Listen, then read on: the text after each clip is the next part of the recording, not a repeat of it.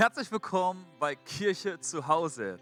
Hey, wie genial, dass du heute eingeschaltet hast. Schnapp dir doch deinen Kaffee, mach's dir bequem auf deiner Couch. Wir dürfen heute gespannt sein auf die neue Predigtserie Gottes Freunde. Heute wird unser Pastor Bernhard den Startschuss hinlegen mit der ersten Predigt. Sei gespannt, ich glaube, dass Gott bei dir zu Hause heute sprechen will. Hast du jemals darüber nachgedacht, wie das sein kann, dass ein allmächtiger Gott, der Schöpfer des Himmels und der Erde, an dir, kleinem Staubkorn, interessiert ist? Hey, überleg mal, es gibt im Universum Milliarden von Galaxien. Und in jeder Galaxie wieder Milliarden von Sonnensystemen.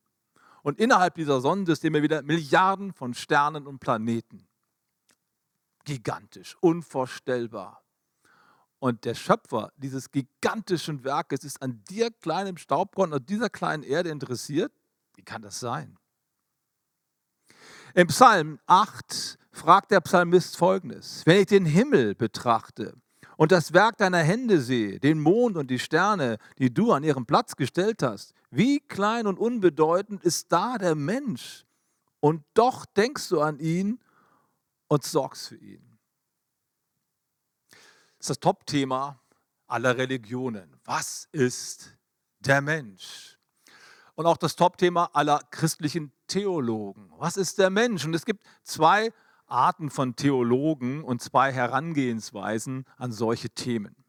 Das eine möchte ich mal die Makroebene nennen. Das sind die Theologen, die die ganz großen Themen der Bibel systematisch und dogmatisch versuchen zu durchleuchten großen Themen, die Ekklesiologie, die Lehre von der Kirche, die Pneumatologie, die Lehre vom Heiligen Geist, die Soteriologie, die Lehre vom Heil des Menschen, die Eschatologie, die Lehre von den letzten Dingen und so weiter und so fort. Also ein Totalblick auf die Offenbarung in der Schrift, das Große und Ganze. Und daneben gibt es die Detailanalyse, die Theologen, die sich mit den kleinen, mit den Mikroebenen der Schrift beschäftigen. Zum Beispiel mit einem einzigen Wort. Und was dieses eine einzige Wort alles bedeuten kann. Wie es Menschen damals und dort verwendet haben ähm, und wie das entstanden ist und so weiter. Also diese Mikroebene. Heute Morgen möchte ich gerne mal diese Frage, was ist der Mensch, von beiden Seiten her beleuchten. Von dieser Makroebene, dem großen Thema der Schrift und gleichzeitig von der Mikroebene, von einzelnen Stellen, die uns Aufschluss darüber geben, wie Gott über den Menschen denkt. Die Makroebene. Stell dir einmal vor, Gott, der Schöpfer des Universums, ist an dir interessiert. Wer ist dieser Schöpfer des Universums? Wir lernen ihn kennen in den ersten beiden Büchern der Bibel, in der Schöpfungsgeschichte. Und da wird es uns berichtet, wie majestätisch und allgewaltig dieser Gott Himmel und Erde schafft. Und zwar durch sein Wort. Der schnipst quasi mit den Fingern und spricht, es werde Licht. Und ich sehe in meinem Inneren einen Urknall, der sich da erhebt aus dem Nichts, ex nihilo, aus dem Nichts entsteht plötzlich eine unendliche Masse an Materie, an beweglichen Dingen, die durch das Weltall fliegen. Und bis heute ist die Ausbreitung des Universums nicht gestoppt. Das ist so der Startschuss, der Urknall und eine unglaubliche Energie wird freigesetzt. Und dann schafft er all die anderen Dinge, die Sonne, es werde, den Mond, es werde, das Land, es werde, das Meer, es werde und alle Tiere und alle Bäume. Und Gott steht quasi so neben deiner Schöpfung und schaut sich das an und jedes Mal heißt es, und Gott sah an, was er geschaffen hat und sagte, sehr gut, richtig gut, ey, das hat mir richtig Spaß gemacht, klasse. Aber er steht irgendwo neben seiner Schöpfung. Er ist der Unnahbare, der entfernte Gott, der ferne Gott, der schaut und alles durch sein Wort geschaffen hat.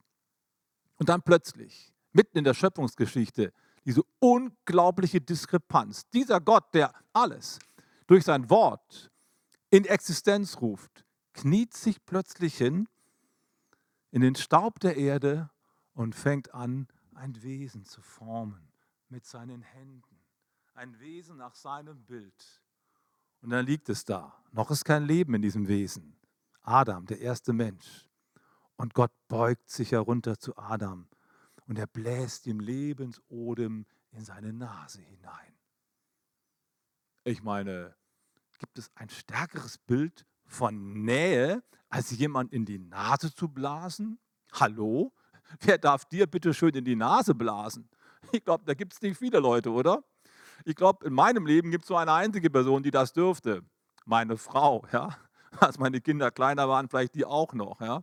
Heute nicht mehr. Das ist schon ein unglaubliches äh, Bild von Nähe, was hier stattfindet. Dieser Wunsch des allmächtigen Gottes, ganz nah an dieser besonderen Schöpfung dran zu sein, am Menschen. Und dann, Adam schlägt die Augen auf und das Erste, was er sieht, ist das Gesicht Gottes, was sich über ihn beugt. Willkommen, Adam im Leben. Er haucht dem Lebensodem ein. Er formt diesen ersten Menschen weht sein Lebensatem in dieses Geschöpf hinein. Was für ein Bild der Nähe. Unglaublich stark. Wir wissen aus der Bibel, dass dann der Mensch aus dieser Gemeinschaft, dieser Nähe mit Gott herausgefallen ist. Gott hatte ihn ins Paradies gesetzt, um dort mit ihm regelmäßig Gemeinschaft zu haben, ihn zu besuchen, mit ihm zu sprechen. Der Mensch sollte alles mit Namen benennen. Also eine sehr vertraute Partnerschaft, die Gott angestrebt hat, die geht verloren, die geht in die Brüche, weil der Mensch sich für die Sünde entscheidet. Der Systematiker schaut jetzt, wie es in der biblischen Offenbarungsgeschichte weitergeht. Und er macht einen großen Sprung in das Neue Testament hinein und dort wird Folgendes berichtet. Das Wort, das Himmel und Erde geschaffen hat, es werde Licht und es ward Licht. Dieses Wort zwängt sich plötzlich in das kleine Dasein eines einzelnen Menschen hinein. Diese Energie des Universums zwängt sich in einen einzelnen Menschen hinein. Das Wort war bei Gott und Gott war das Wort. Und das Wort wurde Fleisch und wohnte unter uns. So beginnt das Johannesevangelium. Dieses Wort, Gott selbst, zwängt sich in ein menschliches Gewand, wird Mensch, so wie du und ich. Wir sprechen von der Inkarnation Gottes ein absoluter zentraler Gedanke des Neuen Testamentes und ein absolutes Skandalon für alle anderen Religionen, vor allen Dingen für die beiden anderen abrahamitischen Religionen, den Islam und das Judentum. Sie bestaunen genau wie Christen diesen allmächtigen, gewaltigen Gott, aber dass der sich zwängt, hineinzwängt in das Dasein eines Menschen, unmöglich, unglaublich, das geht gar nicht.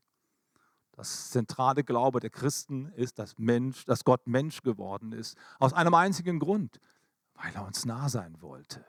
Er zwängt sich in das Leben eines Menschen hinein. Denn mit Gott, der das ganze Universum füllt und überall gleichzeitig ist, wie kann ich da mit ihm Schritt halten, mit ihm eine persönliche Beziehung aufbauen?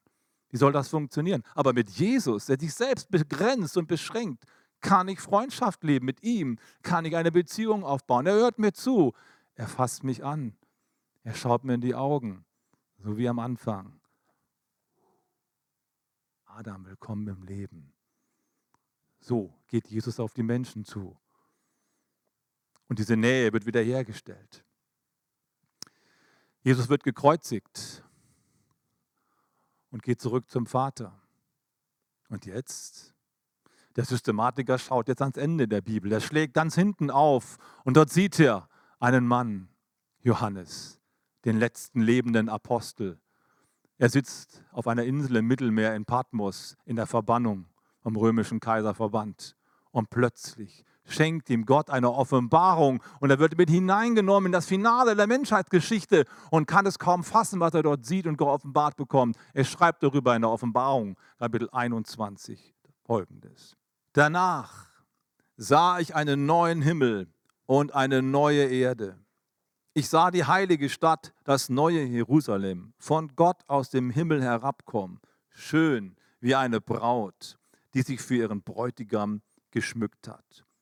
Und vom Thron her hörte ich eine mächtige Stimme rufen, seht, die Wohnung Gottes ist jetzt bei den Menschen. Gott wird in ihrer Mitte wohnen, sie werden sein Volk sein. Mann, was für eine starke Offenbarung. Und der Kern der Offenbarung ist genau das. Gott will mitten unter den Menschen wohnen. Ja, sogar das Bild von Braut und Bräutigam wird benutzt. Gibt es ein stärkeres Bild der Sehnsucht nach Nähe wie das Bild von Braut und Bräutigam? Wie sehr ist Gott daran interessiert, mit uns ganz eng zusammen zu sein und unser Freund zu sein, unser Partner zu sein. Das ist das, was die Bibel uns in der Generalübersicht vor Augen führt. Diese vier Punkte. Gott hat den Menschen zu seinem Partner geschaffen, zu seinem Ebenbild gemacht, um mit ihm ganz nah zusammen zu sein. Erster Punkt. Zweiter Punkt. Der Mensch ist aus dieser Gemeinschaft herausgefallen, weil er gesündigt hat. Drittens, Gott zwängt sich in das Satan eines Menschen, um diese Brücke wiederherzustellen, die zerstört wurde, um die Gemeinschaft mit Gott und Menschen wieder zu ermöglichen. Und viertens, das Finale der Menschheitsgeschichte ist die Hochzeit des Lammes mit seiner Braut, die Hochzeit von Braut und Bräutigam. Gott und Menschen wohnen zusammen für immer und für ewig. Das ist diese Geschichte aus der Makroebene. Und man könnte sagen, im ersten Teil der Bibel, ganz am Anfang, wenn du den Buchdeckel aufschlägst, da sehen wir schon, Gott setzt den Menschen ins Paradies. Das Paradies als Bild der Gemeinschaft, der Freundschaft zwischen Gott und Menschen. Und ganz am Schluss sehen wir dieses Paradies wiederhergestellt. Der Mensch wohnt mit Gott zusammen, alles wiederhergestellt. Und das, was dazwischen passiert, das ist das, was uns die Bibel berichtet, wie Gott das macht. Von Paradies zu Paradies. Das ist die systematische Schau der Bibel, wenn es darum geht zu beschreiben, was ist der Mensch und warum denkst du Gott über ihn nach und kümmerst dich um ihn? Aus diesem einen einzigen Grund, um Freundschaft und Gemeinschaft mit Gott zu haben. Dieser unendliche Gott hat Sehnsucht nach den Menschen. Jetzt in der Corona-Zeit können wir das vielleicht noch ein bisschen besser verstehen als sonst schon. Ich bin jetzt vor ein paar Wochen äh, nach Stuttgart gefahren in einem ICE-Zug, der war ziemlich leer und so ein bisschen entfernt von mir saß eine Frau an einem Vierertisch, natürlich alleine. Sie hatte so eine Sehnsucht nach einem Gesprächspartner, dass sie ihre Freundin anrief. Wir haben über alles Mögliche geredet, Kochrezepte, was macht die Tante sowieso. Dann musste sie plötzlich auf Toilette gehen und sagte, hey, du weißt du was, ich rufe dich gleich wieder an, dann können wir, können wir weiter ratschen. Und ich dachte mir, Mann, hat die ein Bedürfnis, einfach nur zu reden, mit jemandem Kontakt zu haben. Und so ähnlich ist es auch mit Gott. Er hat ein unstillbares Verlangen, mit uns, mit dir mit mir auf engster Weise zusammen zu sein. Makroebene. Jetzt schauen wir in die Mikroebene rein, in das Detail der Bibel. Und auch hier sehen wir dieses Bestreben Gottes, mit uns einer ganz tiefen, engen Beziehung zu leben. Was ist der Mensch in den Augen Gottes? In der Detailansicht. Ich muss mal einen Vergleich zu Rate ziehen. Was ist der Unterschied zwischen der Aussage, ich liebe dich und ich mag dich? Nun, zunächst würden wir mal denken, ich liebe dich ist mehr wert als ich mag dich. Aber mal langsam. Ich liebe dich, das gilt für alle Menschen, die zu mir gehören. Per se. Meine Familie, mein Vater, meine Mutter, meine Brüder, meine Schwester, meine Onkels, meine Tanten, meine Cousins und Cousinen. Klar, die liebe ich, die gehören zu mir, ist meine Familie, logisch. Aber mag ich auch jeden von ihnen? Würde ich gerne mit jedem von denen in Urlaub fahren oder sogar in einem Haus zusammenwohnen? Vielleicht hast du auch einen Cousin dritten Grades, wo du denkst, ja, ich liebe ihn. Aber irgendwie ist der, irgendwie ist der crazy, der nervt mich. ich bin froh, wenn ich wieder zu Hause bin. Verstehst du? Lieben und mögen ist ein Unterschied. Ja, Gott liebt alle Menschen, selbstverständlich. Die Frage könnte natürlich jetzt gestellt werden, gibt es irgendetwas, damit Gott mich mehr liebt? So mal einen Vergleich mal herzustellen. Der Joel, der bei uns gerade ein Praktikum macht, ist ein super Typ. Ja, ich liebe Joel. Toller Typ, ist super mit ihm zusammen zu sein. Aber ich würde ihn noch mehr lieben, wenn er Borussia Mönchengladbach-Fan wäre und nicht Eintracht Frankfurt. Oder umgekehrt, könnte ich irgendetwas tun, damit Gott mich weniger liebt? So quasi könnte es sein, dass Gott sagt, Luana, was hast du da getan? Ich glaube, gestern habe ich dich mehr geliebt als heute. Kann es sein, dass Gott uns mehr liebt oder weniger liebt? Die Antwort ist nein.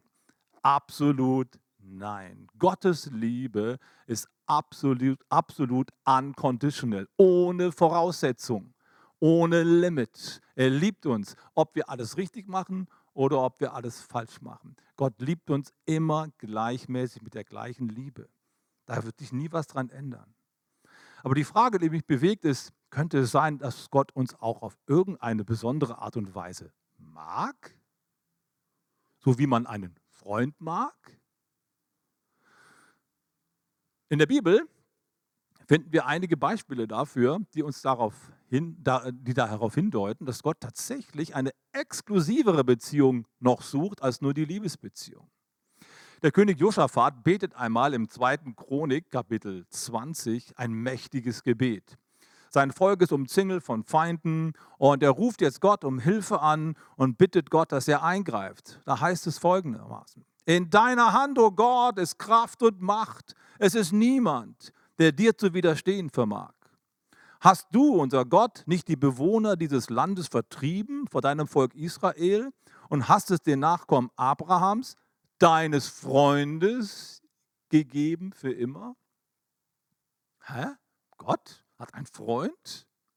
Josaphat arbeitet mit zwei Ebenen. Die eine ist uns vertraut, der große Gott, dem niemand widerstehen kann. Klar, den ruft man an, wenn man, wenn man in Not ist. Klar, großer Gott, niemand kann dir widerstehen. Sprich nur ein Wort. Das macht er. Aber dann findet er noch einen zweiten Zugang und sagt, Gott, übrigens, äh, dein Freund Abraham, ne? dem hast du das Land doch versprochen. Dem wirst du doch die Treue halten und wir sind seine Nachkommen. Merkst du was? Josaphat spricht zwei Ebenen an. Und die zweite interessiert mich hier an der Stelle ganz besonders, so diese Detailansicht. Gott hat einen Freund. Abraham wird mehrmals in der Bibel Freund Gottes genannt. Und nicht nur er, noch ein zweiter Mensch wird Freund Gottes genannt im Alten Testament. Das ist Mose. Von Mose heißt es folgendermaßen, 2. Mose 33, Vers 11.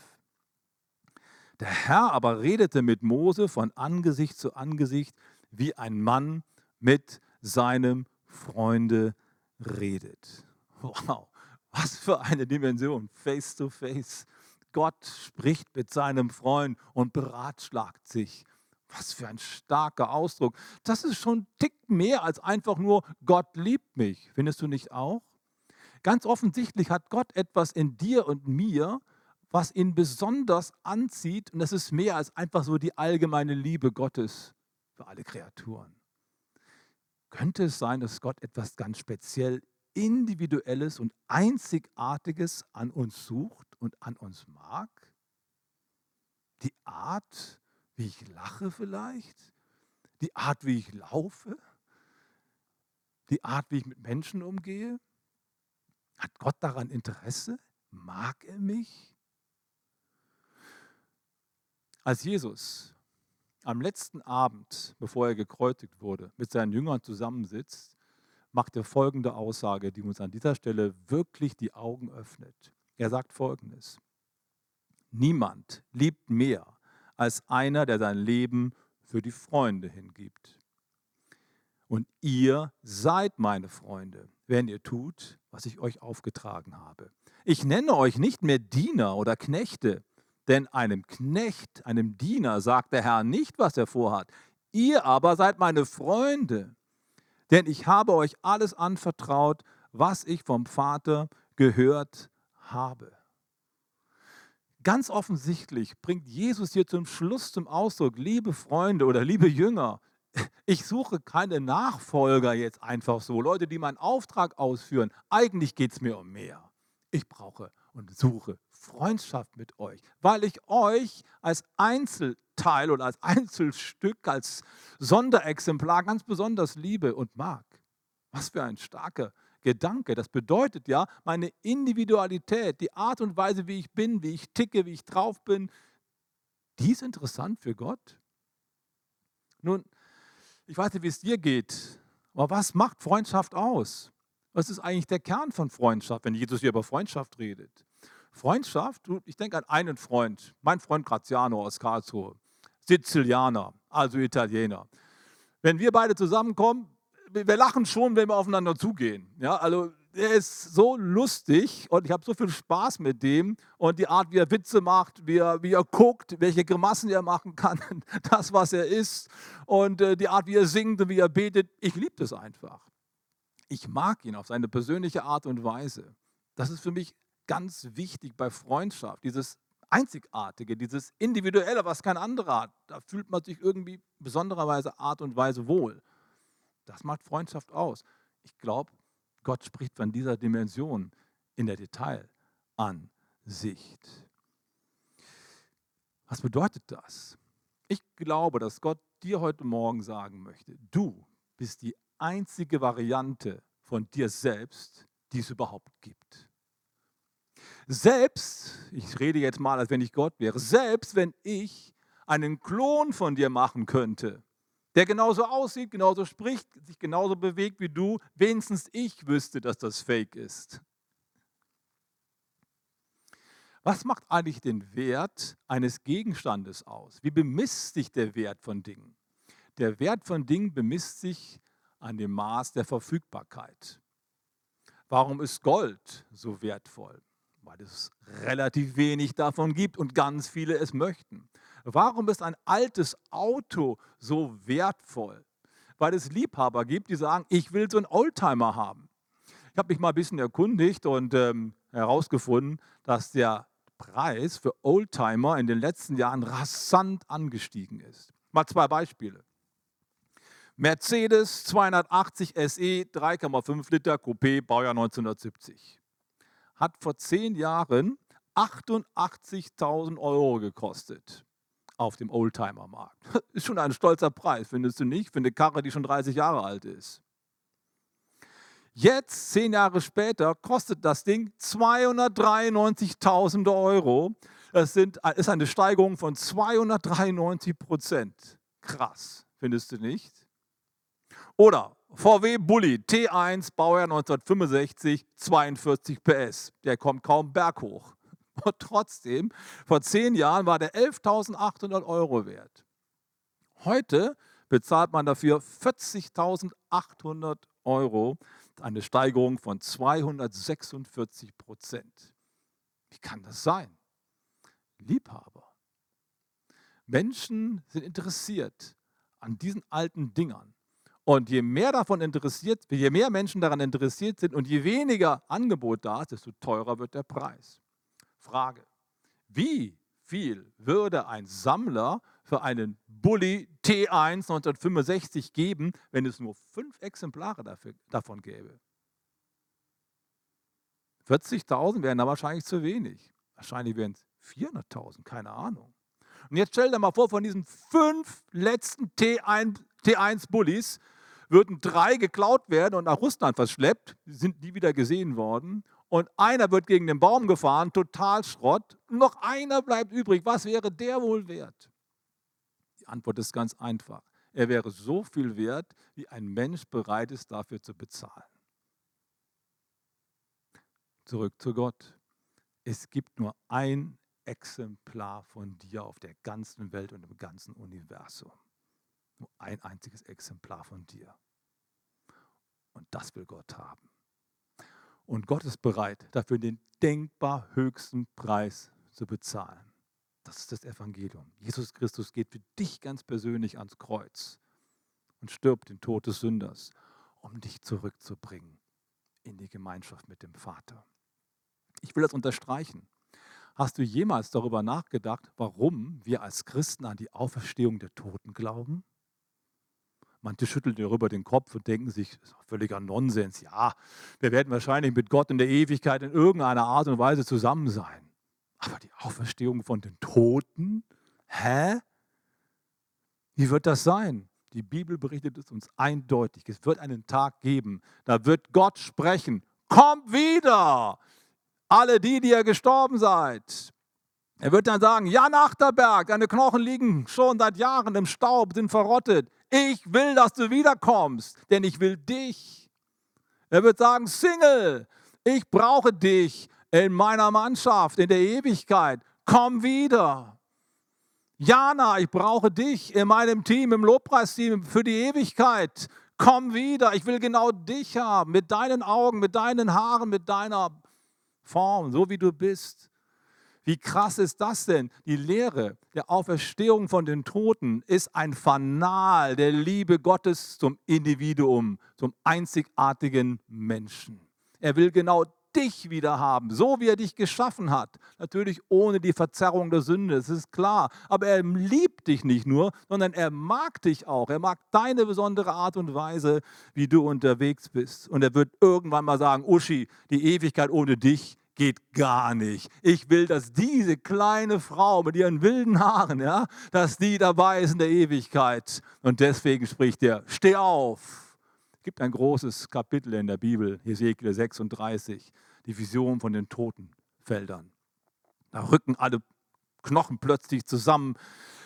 Es kommt neue Haut über die Menschen, sie stehen auf und Gott spricht, kann das wohl passieren? Und der Prophet sagt, ich habe keine Ahnung.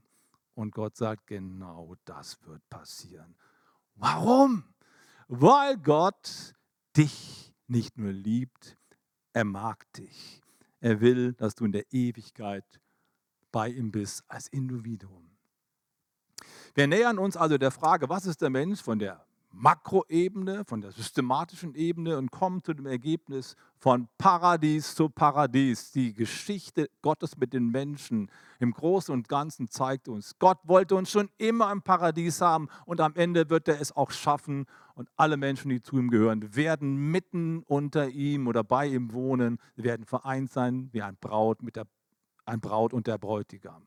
Krass. Und auf der Mikroebene, im Detail, sehen wir, dass Gott uns nicht nur liebt und gern mit uns zusammen sein möchte, sondern wir sehen, dass Gott gern unser Freund sein möchte. Das ist der eigentliche Grund, warum Gott den Menschen geschaffen hat, weil er dein Freund sein will. Für dich beugt er sich in den Staub und formt aus dem Matsch der Erde dein Wesen. Haucht dir Leben ein. Das hat er für niemand anders getan. Alles andere entsteht durch sein Wort. Aber du entstehst durch seine Hände. Für dich ist er bereit, den größten Preis zu bezahlen. Meine Frage am Ende der Predigt ist, möchtest du anfangen, eine Freundschaft mit Gott zu leben? Bist du bereit, dich von ihm prägen zu lassen, die Heiligen Geist einatmen zu lassen von ihm? Hey, dann wäre es so cool, wenn du heute eine Entscheidung triffst oder sie wieder neu triffst. Ich will ein Freund Gottes sein, in dieser Vertrautheit mit dem Leben und das Sehnen Gottes beantworten, indem ich sage, hier bin ich, Herr. Ich möchte ganz close mit dir zusammen sein, Freunde Gottes. Jesus, danke, dass du gekommen bist, um die zerbrochene Beziehung zwischen Gott und Menschen wiederherzustellen. Und nicht nur das. Du bist gekommen, um uns in unserer Einzigartigkeit und Individualität für die Ewigkeit zu retten und zu gewinnen. Du willst Freundschaft mit uns. Du liebst uns nicht nur, du magst uns auch. Und ich bete, dass wir da reinfinden in diese Gemeinschaft, die in deinem Herzen ist. Wenn du jetzt zu Hause zugeschaut hast und sagst, ich möchte gerne heute Morgen Gott meine Hand entgegenstrecken und sagen, Herr, wenn das möglich ist, Freunde Gottes, Erlösung und Freundschaft, Herr, hier bin ich, ich möchte das. Dann sprich doch folgendes Gebet einfach mit mir mit und mach heute einen Anfang. Freundschaft Gottes. Willst du mitbeten? Jesus Christus, danke, du bist der allmächtige Gott. Du hast dich klein gemacht und hineingezwängt in ein menschliches Wesen, um mich zu finden, mich zu erlösen, mit mir Freundschaft zu haben.